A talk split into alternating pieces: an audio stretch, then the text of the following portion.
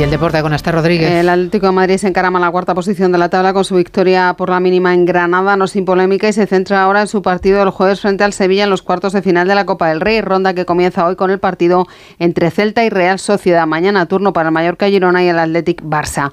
Ya sabemos que Rafa Nadal volverá a las pistas en el torneo de Doha, que se disputa del 19 al 24 de febrero tras superar la lesión muscular que le ha impedido participar en el Abierto de Australia.